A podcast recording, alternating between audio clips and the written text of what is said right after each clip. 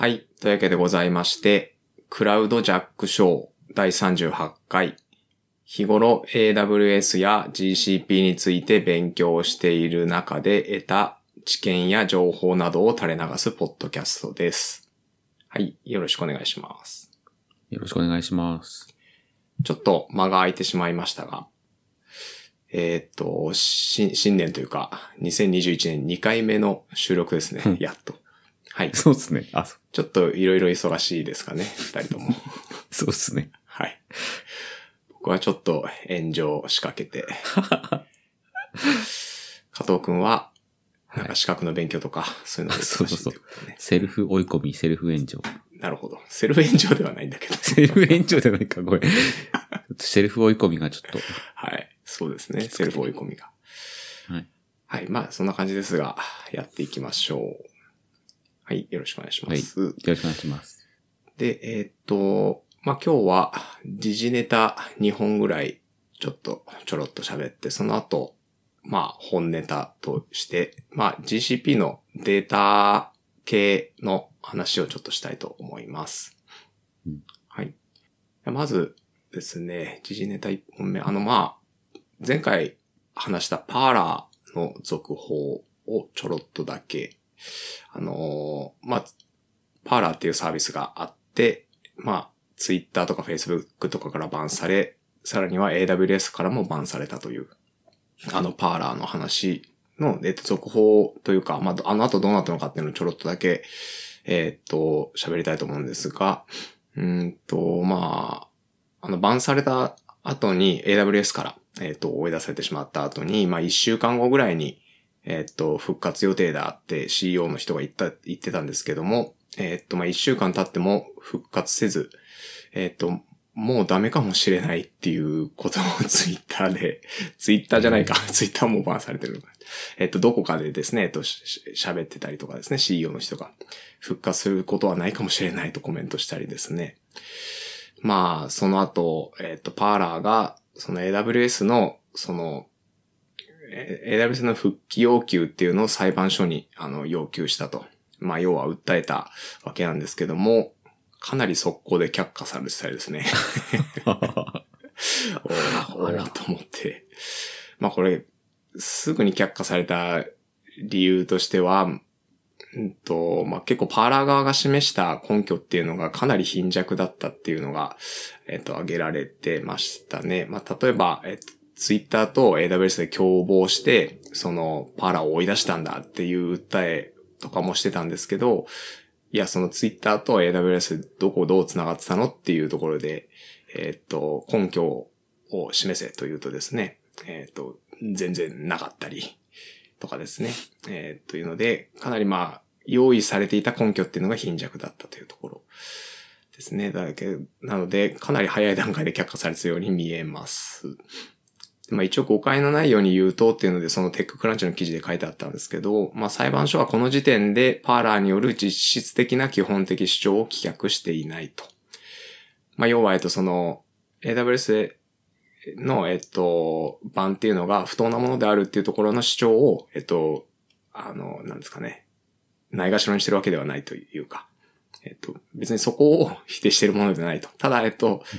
それを主張する根拠が、えっ、と、全然ないから、えっ、と、今回は、えっ、と、ダメだよっていうことを言ってると。まあ、根拠をもっとちゃんと持ってきてくださいよっていうことですね。うんはい、でそんな感じで、まあ、えー、裁判が、までいかなかったのか。まあ、却下されたっていうところだったり、っていうところを経てですね、えっ、と、結局今どうなってるかっていうと、えっ、と、細々とというか、うんと、細々とって言ってるのは多分あの、容量、えっ、と、キャパシティ的にっていう意味でですね。えっと、そんなにフル回転はしてないそうなんですけども、えっと、一応復活してるっぽいですね。これが、えっと、どこで復活してるのかちょっとわかんなかったんですけども、えっと、少なくともロシアの CDN、まあ、DDoS ガードっていうのがあるらしいんですけども、えっと、まあ、D、文字通りその DDoS をガードしてくれるような、えっと、タイプの CDN が、えーっと、ホスティングはしてないんだけども、えっと、それを通してサービス再開っていう記事がありましたと。で、実際、パーラー .com にアクセスすると、えっと、パーラーのページが見れたり、今はもうします。なので、まあ一応復活はしたということなんですが、まあ今言った通り、ロシアかというところで、まあなんか余計ややこしそうな 匂いがしますよね。まあ、深くは言いませんが、えっと、はい。なんかややこしいことになってんなっていう感じはしますよね。うん。はい。っていう、まあ、ところまでが私が追っていた情報ですと。で、一応、まあ前回から、前回でちょっと話したりとかしたんですけど、えっと、んこれ別にクラウドなんも関係ないんですけど、まあ AWS が絡んでたからちょっと取り上げてみたんですが、えっと、まあ念のため補足っていうとこでしときたいんですけども、うんと、少なくとも AWS の主張としてなんですが、その、パーラーが暴力的なコンテンツを効力コントロールできなかったことによる利用規約違反として、えっと、バンしているのであって、そのまあなんか、この間ちょろっと言ってた、その言語統制とか、何らかの政治的な意図を伴った版ではないというのが、えっと、一応 AWS の主張、一応というか、まあ、うんであるし、まあ別にそれは客観的に見て納得できるものだと思っています、私も。はいで、まあそれとは別に、そのテックジャイアント、まあいわゆるそのツイッターとか、まあ Facebook の全部含めて AWS、Google も全部含めてなんですけども、そういうのが、えっと、力を持ちすぎてるっていうことに対する、えっと、是非っていうのは、ずっと、まあこれから、これまでも議論されていたし、まあこれからもされると思われますと。で、まあこれをきっかけに、その辺の議論が、えっと、活発化してるっていうのは、えっと、あるのかなと思いますということです。で、うんこのあたりの話についてですね、えーオフトピックさんというですね、ポッドキャスト、オフトピックというポッドキャストさんがですね、えっ、と、とてもわかりやすく話してくれてるので、えっ、と、リンクを貼っておきますと。興味のある方は、まあ今聞いてるこのポッドキャストを、えっ、と、切ってですね、そっちの方に、オフトピックさんの方を聞いてもらえると、すごくよく、えっ、と、わかると思います。はい。じゃあ、えっと、はい。あの、残ってくれる方はこっちそのまま聞いていただくとして、はい。えっと、次のネタに行きたいと思います。まあ、この辺、 Parler の話はこの辺にしときますと。えっと、またちょっとあんまり明るくないニュースなんですけども、えっと、AWS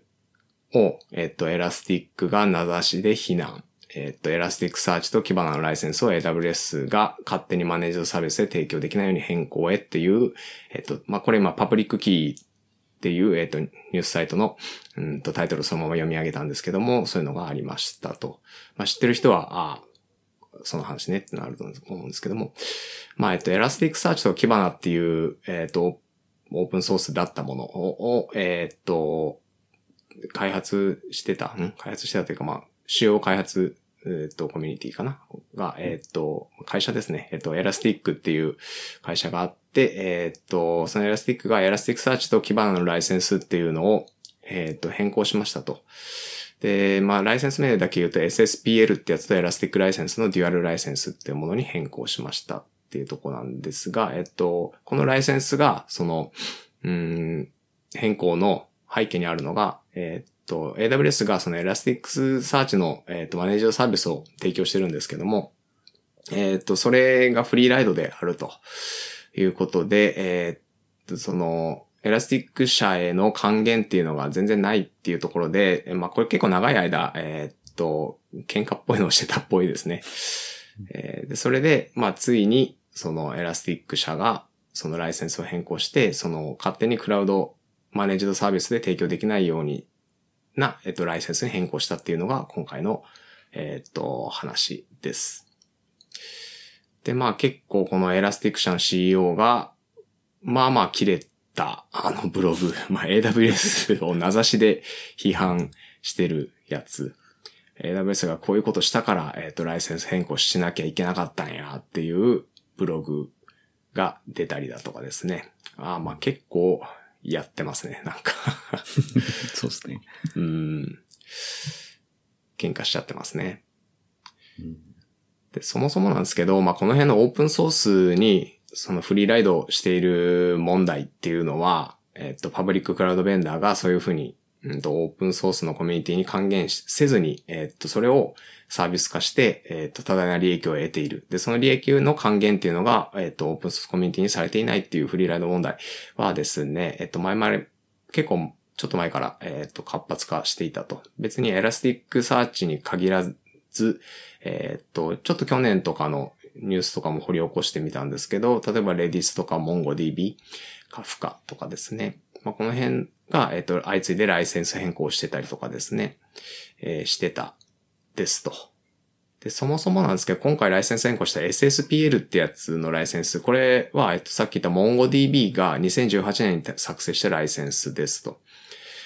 ちょっとざっくりどんなもんかっていうのを言うと、その、これ、このソフトウェアを使ってサービス提供する際に、そのサービス提供元が周辺プラプログラムを含めてソースコードを公開するか、えっと、開発元にライセンス料を払うかのどっちかを選べるようなライセンスみたいですね。えっと、これ普通のコピーレフトとかとはちょっと違って、えっと、そのオープンソースのプログラムそのものの、えっと、公開を義務付けるんじゃなくて、えっと、周辺プログラムも含めてのソースコードの公開なので、結構厳しいものですね。で、えーっと、これは、その他のソフトウェアに対する制限を設けているっていう点で、えーっと、オープンソースとはこういうものであるっていうものを、まあ、規定というか定義している OSD っていうのがあるんですけども、それの9条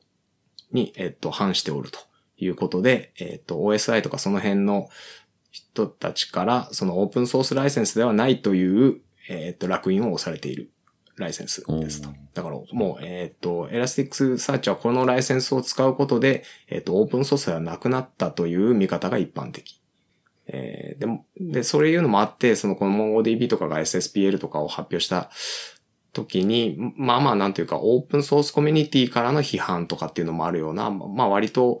うん、曰く付きじゃないですけど、うんなんかこう、議論をか、醸した、その、えっ、と、ライセンスなんですね。この SSPL っていうのは。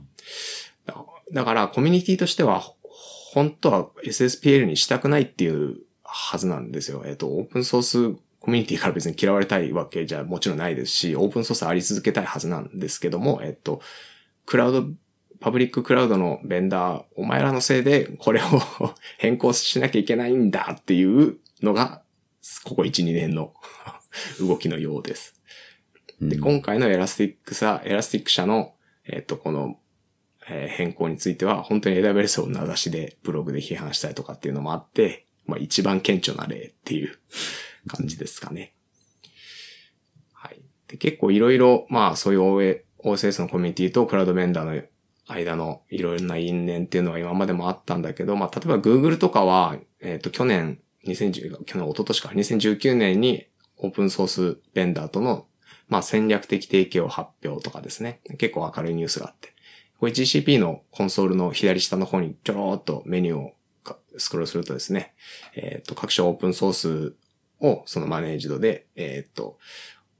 GCP の中でホストするみたいなのがメニューがあったりとかしてですね、それの利益とかが多分還元されるような提携をしてるんだと思うんですよね。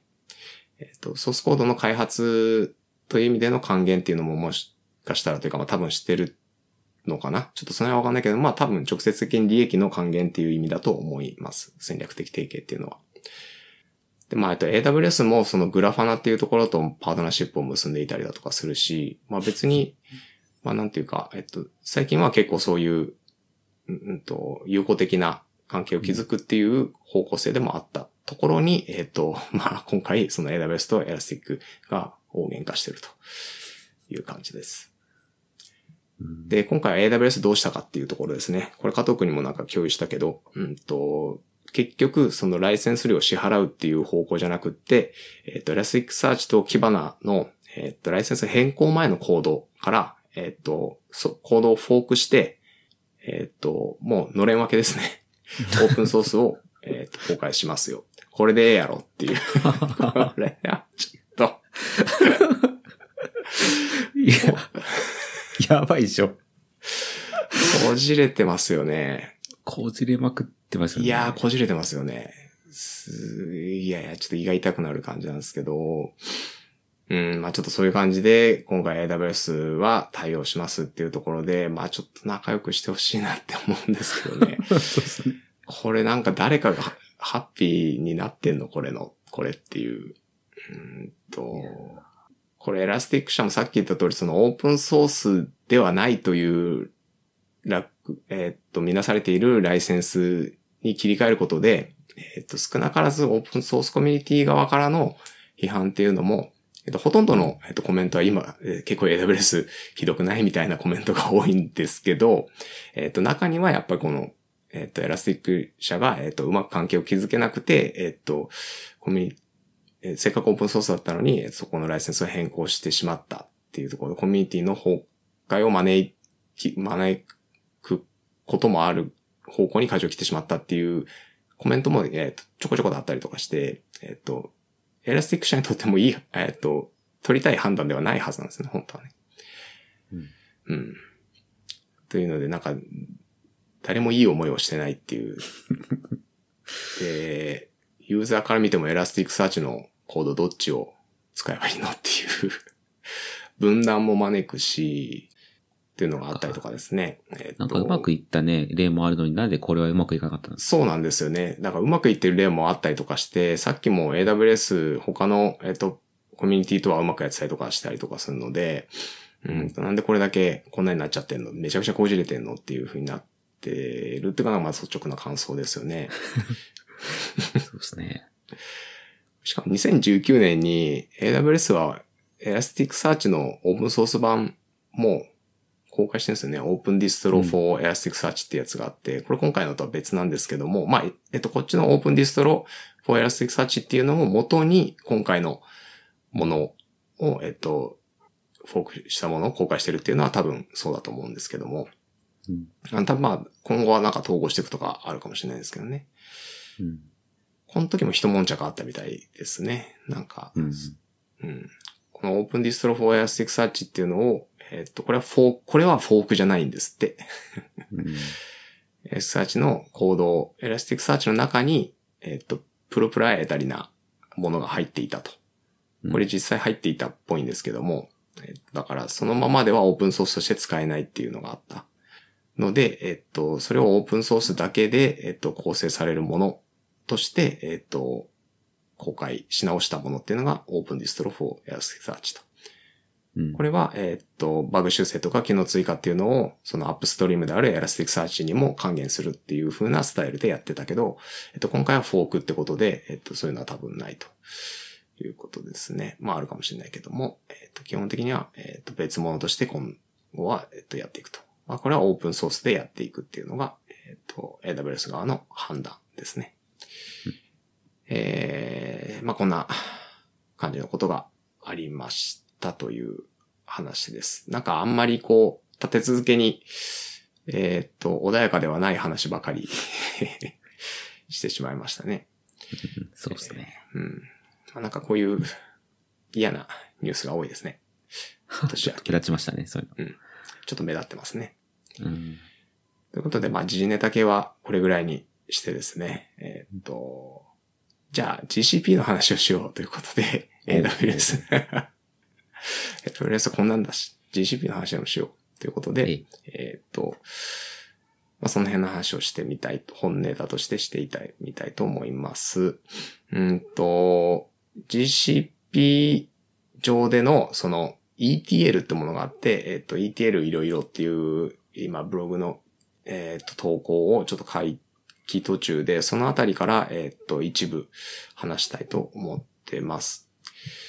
で、えっと、突然なんですが、そのデータエンジニアリングという、えっと、領域がありますと。まあ、えっと、私前から言ってる通り、その機械学習とかデータ分析とかの、えっと、お仕事をしてるんですけども、その中でも、えっとですね、データサイエンティストっていうのはまあわかりやすいかもですね。えっと、機械学習のモデルを作ったりとかしている、まあ、パッとこうデータ分析と聞いて思い浮かぶ職種の人たちが多分データサイエンティストだと思いますと。で、データエンジニアって何やってんのっていうところをすごく簡単に言うと、まあ、そのモデルとかを作る前のそのデータのを、えっ、と、保存しておく場所とかをきれいに保存したりだとか、えっ、と、大量のデータを、えっ、と、ちゃんとさばいて、えーえー、さばくとかですね。その辺のデータの基盤とかをちゃんと作ったりだとか、うんと、まあ、整形したりだとかっていうのも全部そうですね。えっと、それデータに関する、えっと、まあ、エンジニアリングもそのも、そのままなんですけど、エンジニアリングをするような人たちっていうところで、えっと、私もそれに近い、えっと、ロールで働いているかと思いますね。で、データエンジニアってなんか、あんまり聞いたことないですかね？いや、あんまないですね。うん、そう、そうですよね。えっと、データサイエンティストっていうのはなんか、なんとなく聞いたことありますよね。うんきっとニュースとかで。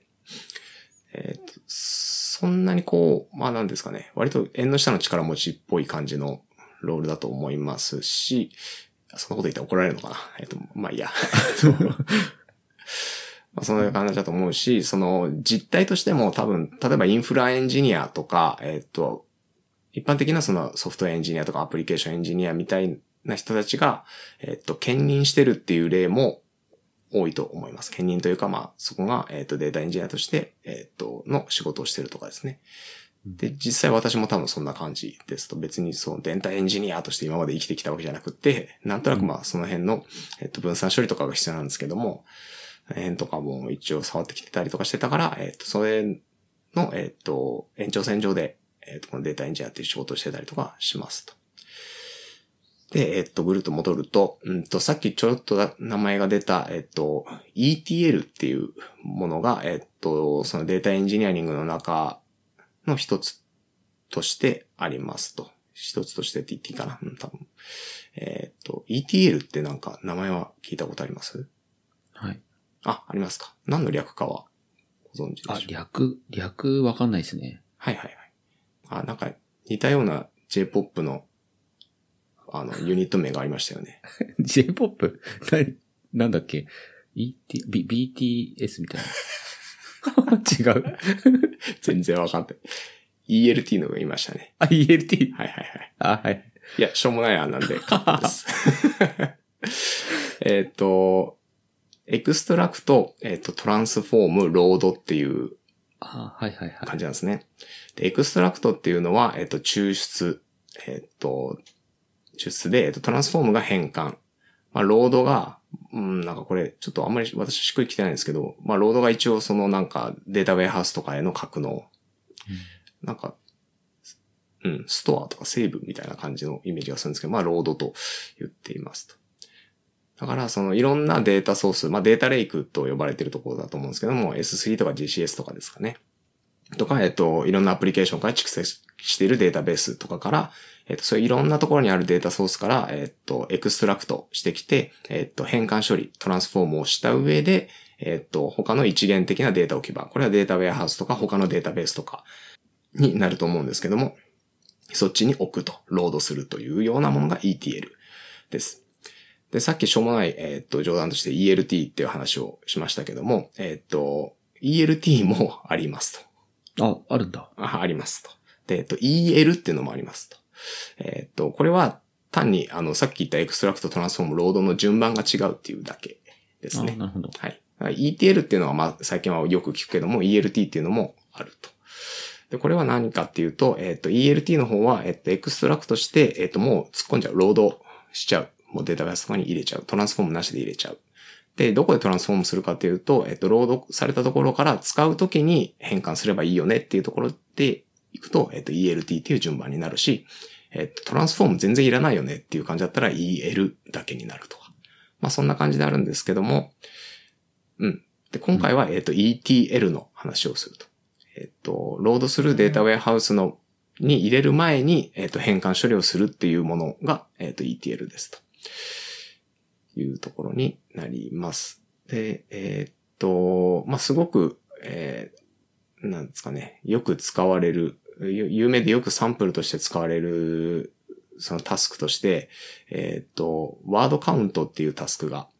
あるんですね。えっ、と、これは、えっ、と、ファイルの、例えばファイル内の、えっ、と、単語数を単語ごとに集計、例えば、I am 小杉とかっていうのが、I am えー加藤とかっていう、バーってファイル内にいっぱい散りばめたとしたら、えっと、I が2回とか、えっと、加藤が1回、小杉が1回とか、アムが2回とかですね。そういうカウントするっていうのがワードカウントってタスクなんですけども、えっと、すごく、えっと、まあ、イメージはしやすいですし、えっと、まあ、実際にそういうユースケースも多分あると思うので、そのカウントしたワード数を、えっ、と、まあ、他のデータベースとかに格納しておいて、その機械学習とか、えっ、と、データ分析に使うとかっていう用途があったりするので、えっ、と、割と有名なタスクというか、で、か、えっ、と、処理としてはすごく単純なので、まあ、サンプルとしてもよく使われるというものがありますと。まあ、そういうものが、えっ、と、ETL の、まあ、よくあるサンプルっていう感じですかね。えっ、と、あ、ちなみにさっきの ELT とかっていうのは、その、トランスフォームにあまり時間がかかんないときとか、えっと、単純な SQL とかで書けちゃうときとか、データウェアハウスで持っている機能で、えっと、変換処理もできちゃうときとかっていうのは ELT っていうのを使うことがあるし、それの逆で、えっと、複雑なものだったりとかする transform とかに、えっと、時間がかかるって時は先にやっときましょうっていうので ETL とかっていうような使い分けをしていくものです。うん。はい。で、えっと、GCP におけるその ETL の選択肢っていろいろありますと。で、えーっとですね、まあ、欲しい機能とか、まあ、非機能要件とかによっていろんな選択肢があるんですけども、まあ、ざっと名前だけ言うと、その Dataproc とかってものだったり、 Data Fusion ってものだったり、 Dataprep。Dataprep はちょっと ETL ではないんですけども、えっと、ま、似たような感じであったりとか、えっと、 Dataflow っていうのがあってですね。まあ、頭にデータってついてて、もう非常にややこしいですね。えーと Dataproc ってものがあって、 Dataprep ってものがあって、これどっちがどういうもんだったっけっていうのをよく忘れるんですけども、うんと、そう、いろいろありますと。で、えーっと、まあ、その中でも、えっと、今日はその Dataproc ってものと、まあ、時間があれば Data Fusion ってものもちょっと話したいと思ってます。で、先に言っちゃうと、うんと、GCP の、えっと、ETL のその代表格というか、まあこれめっちゃ GCP が押してるってやつでデータフローっていうのがあるんですけども、えっ、と、その話は今日、ちょっと今日は置いておきます。で、えっと、AWS にも当然そういう ETL 用の機能とかたくさんありますと。で、えっと、AWS のユーザーのための、えっと、GCP とのそういうプロダクトとの比較っていうのも、えっと、公式サイトにドキュメントがあるんで、それリリンク貼っておきますね。えっと、興味あると見てみたら面白いと思います。じゃあ、えっと、早速なんですが、 Dataproc っていうものですね。えっと、もうこれ簡単に言っちゃうと、えっと、GCP 上で、えっと、 managed に Hadoop とか Spark とかの分散コンピューティングを利用できるっていうものですと。えっと、Hadoop とかっていうのは、名前は？名前は聞いたことあるんですけど、使った時ないですね。うんうん。えっと、まあ、分散コンピューティングのフレームワークという感じですね。えっと、まあ、古くは多分2000ね、前半とかに出てたものだと思うんです。まあ、Google が、えっと、その、なんだったかな。えっと、Google マップレデュースっていうのと、えっと、Google ファイルストレージかな。ファイルシステムかな。えっと、GFS ってやつを、えっと、論文を発表しまして、それに、えっと、インスパイアされたオープンソースが、えっと、Hadoop っていう感じですね。えっと、要は、当時ぐらいから、えっと、そのビッグデータとかを扱わなきゃいけなくなってきた。えっと、ただ、えっと、PC のスペックとかを上げていく、垂直的に上げていくっていうのは限界が見えてきたと。まあ、今も言われてますけど、ムーアの法則の、えっと、限界だとかっていうのがあったりとかして、えっと、垂直的にスケールするっていうのは、うんと、ちょっと限界が見えてきたというところで、えっと、水平スケーリングするための、えっと、分散コンピューティングっていうのが流行り始めましたと。えっ、と、その時に、えっ、と、一世を不備したってあれなんですけども、えっ、と、Hadoop っていうのが出てきて、えっ、と、まあ、非常に盛り上がって、まあ、今もこのエコシステム自体は使われていますと。うん、結構、まあ、あの、Hadoop オワコンだよねみたいなこともちょっと聞くんですけど、えっと、Hadoop 自体が別にオワコンなんじゃなくて、えっと、その上で動いてる MapReduce っていう処理エンジンの部分は確かに、えっと、代替できるものはいろいろ出てきているんですけども、Hadoop のエコシステム自体は今も健在だと思います。まあ、使ってる企業も、まあ、多いと思いますし。うんまた、えっ、と、すごく簡単に言うと、うんと複数の、えっ、と、マシンで、えっ、と、ストレージと処理エンジンのところを分散させて、えっ、と、高速で、かつ安定的に動作させるっていう感じの、えっ、と、フレームワークになってますと。で、その Hadoop を利用する、でき、えっ、と、クラウド上で、えっ、と、マネージドに利用できるっていうのがこのデータブロックですね。えっ、と、で、これは GCP の話をしてるんですけど、えっ、と、AWS にもそっくりの、えっとサービスがあって、えっ、と、これは EMR でしたっけ？うん。名前は聞いたことありますかね？あ、エラティックアプリです。ですよねどういうこ。まあ、MapReduce っていう名前がついてる通り、えっ、と、これは、えー同じように Hadoop Spark とかっていうのが、えっ、と、動くってやつですね。このデータブロックと、えっ、と、EML っていうのはそっくりなので、今から話す、その、アーキテクチャ上の、えっ、と、特徴とかっていうのもすごく似ています。だから、まあ、えっ、と、AWS ユーザーの人でも、えっ、と、転用できる話かなと思いますと。えーっと、まあ、これクラウドと非常に相性が良くってですね、えーっと、す何言ってるかというと、えーっと、まあ、スケーリングっていうのは得意ですよね、クラウドは。うん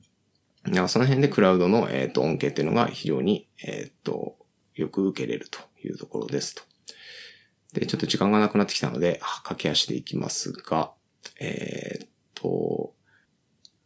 なんだろうな。えっと、オンプレミス上でその Hadoop を利用する場合は、えっと、そのストレージとコンピューティングリソースっていうのの分離がしづらいっていう問題がありますと。これさっき言った HDFS っていう、えっと、まあ、ストレージ部分の、えーものを使うんですけども、Hadoop っていうのは。でそこに、えっと、永続化して溜め込んでおくと、その Hadoop のクラスターっていうのを常に起動しておかないといけないっていう困りごとがあるんですね。だからそこでマシンリソースが、えっと、占有されちゃうっていう感じになりますと。で、そうすると、えっと、うえっと、バッチ処理は動かしていないのに、えっと、ずっとクラスターは起動しておかなきゃいけないっていうのはちょっと嫌ですよね。だから、えっと、そこのクラウドで、えっと、やることで、えっと、そこのストレージ部分を GCS、まあ、えっと、AWS で言うと S3 に、えっと、映像化するように組めますと。そうすることで、えっと、映像化はそこでやると。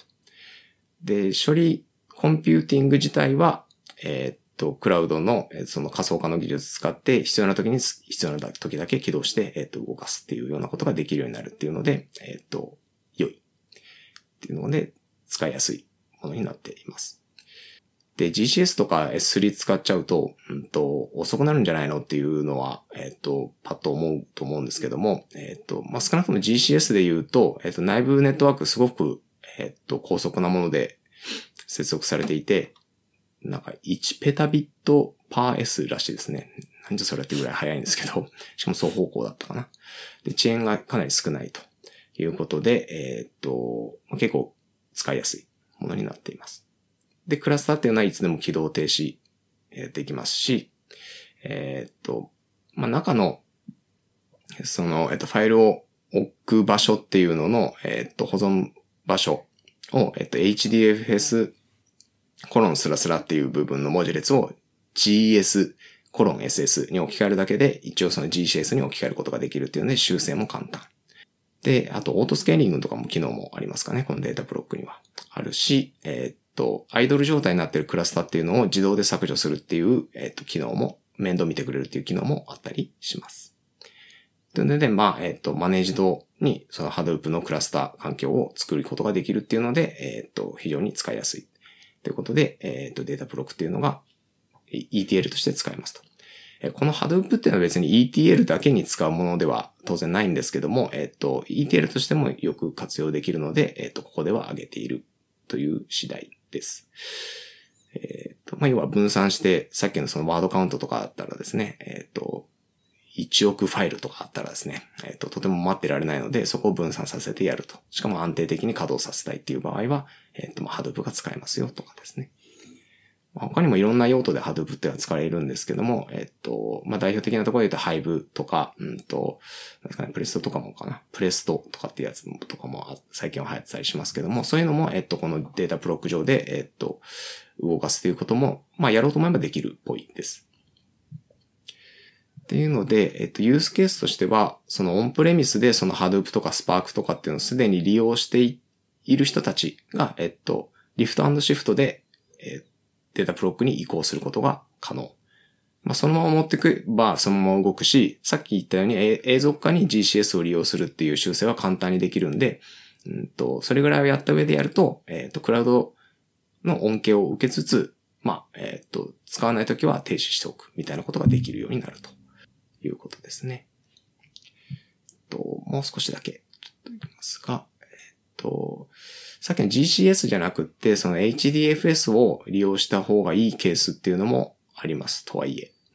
えっ、と、まあ、それは、ま、簡単に言うと、よりレイテンシーの低さが求められるようなケースに尽きると思うんですけども、例えば、えっと、メタデータの更新が頻繁に行われたりだとか、えっと、まあ、ファイルの書き込み回数が多かったりだとか、そういう場合は、えっと、HDFS を使うようにするとかですね。まあ、そういう場合でも、えっと、最初と最後の永続化には、その GCS を利用すべきだということです。えっと、だからそうすることで、まあ、中間ファイルはもし仮に削除してほ、えっと、できるのであれば、えっと、クラスターっていうのは削除できるし、えっと、やっぱりその動いてない時は止めておきたいっていうのがあるんですよね、クラスターを。そういう風にするためには最初と最後っていうのは少なくとも GCS を利用すべきだと思います。っていうので、まあ、えっ、と、クラウドに最適化した上で動かすと、まあ、料金も抑えつつ、えっ、と、このハドープとかっていう環境を、えっ、と、使えるよっていうところが、まあ、ミソだと思います。まあ、繰り返しですけども、えっ、と、そのコンピューティングとストレージの分離っていうのが一つポイントになります。えっ、と、要はそうすることで、えっ、と、いつでもクラスタリソースが破棄可能になるんですよね。えっ、と、例えばリソースサイズを縮小することもできるし、えー、削除することもできる。で、えっと、 preemptible、preemptible VM インスタンスも使えるようになると。これ、えっと、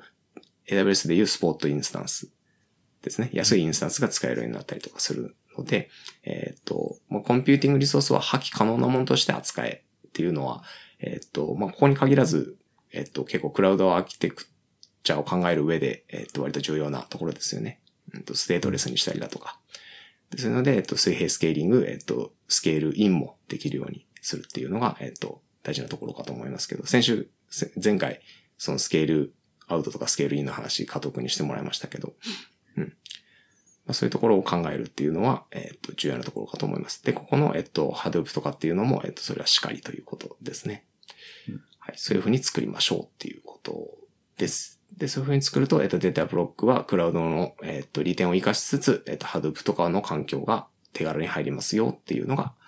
えー、データブロックでしたっていうところですね。はい。はい、ダーッとちょっと駆け足でいきましたが、えー、っと、データフュージョンっていうやつをちょっと話そうと思ったんですけど、これはやめときます。今日はこの辺にしときますが、えー、っと、じゃあ予告としてちょろっとだけ言うと、うんと、このデータプロックっていうのが適していないもの、まあ要は、えっと、Hadoop とかが別に必要ない場合は、えっと、次回話そうかなと思っているデータフローを使いましょうみたいな感じで えっと GCP としては押してたりするので、まあ、多分 ETL っていう観点で言うと、そのデータフローっていうのが本命ですね。まあそれはちょっと今日はえっ、ー、と、置いときましょうっていうところです。はい。はい。はい、すいません。ちょっと、なんか、ダーッと喋ってしまったので、あれですけど、これぐらいで今日は私からは以上なんですが、はい。なんかございますでしょうか？大丈夫です。途中、途中死んだ顔してた、してましたけど。なんかね、あ、ちょっと難しかったんですけど、とりあえず名前だけ覚えておきました。データブロック。いろいろあると。ややこしいのいろいろあって、データブロックっていうのとデータフローは覚えとこうと思いました。寝不足ですしね。ごめん、ちょっとそうなの。ちょっと寝不足なの、今日。寝不足でこんな知らん界隈の話をぐだぐだと喋られて、ちょっと苦痛だったかもしれませんが。はい、でもね、キーワード拾えたね、いろいろ。拾えた。ちょいちょい、あの、業務の合間に、せっかくなんで、僕もデータブロック見てみます。見ない、見なさそうですけど。見てみる。いやでも、いや、名前ややこしいんでですね。ねちょっと面白い。そんなにいろいろあるんだ。うん、そう、なんかいろいろややこしいのがあってですね。えっ、と、なんか、データゴニョゴニョしてるんだよっていうぐらいを、まあ、覚えておいてもらえると。わかりました。はい、OK でございます。すみません、ちょっと長くなってしまいましたが、えっ、と、ちょっと最後締めたいと思います。えっ、と、最後ね、終わりのご挨拶をちょっとしたいと思うんですけども、はい、今回からこういうのつけようと思って、えっと、えー、このポッドキャストではご意見ご感想などを募集しております。えっと、ツイッターなどでつぶやいていただけると大変励みになりますので、ぜひよろしくお願いします。えー、ハッシュタグは一応ありまして、シャープクラウド弱小、えー、シャープにアルファベットでクラウド、えー、CLOUD の後に、えっと、漢字に、漢字で、えっと、弱い小さいの弱小。で、シャープクラウド弱小。ということで、えっ、と、やっていきたいと思っております。ので、えっ、と、よかったらよろしくお願いいたします。見かけたらすごくテンションが上がると 思います。はい。ちょっと、ハッシュタグ分かりづらいかもしれないですね。まあ、いいんじゃないですか。うんうん。わかりづらいかな まあいいかわ。かりづらいか。まあちょっと一旦やってみましょう。一旦やってみますか。ははい。あの、もし、つぶやいていただける方がいれば、非常に励みになりますので、えっ、と、どうぞよろしくお願いしますというところです。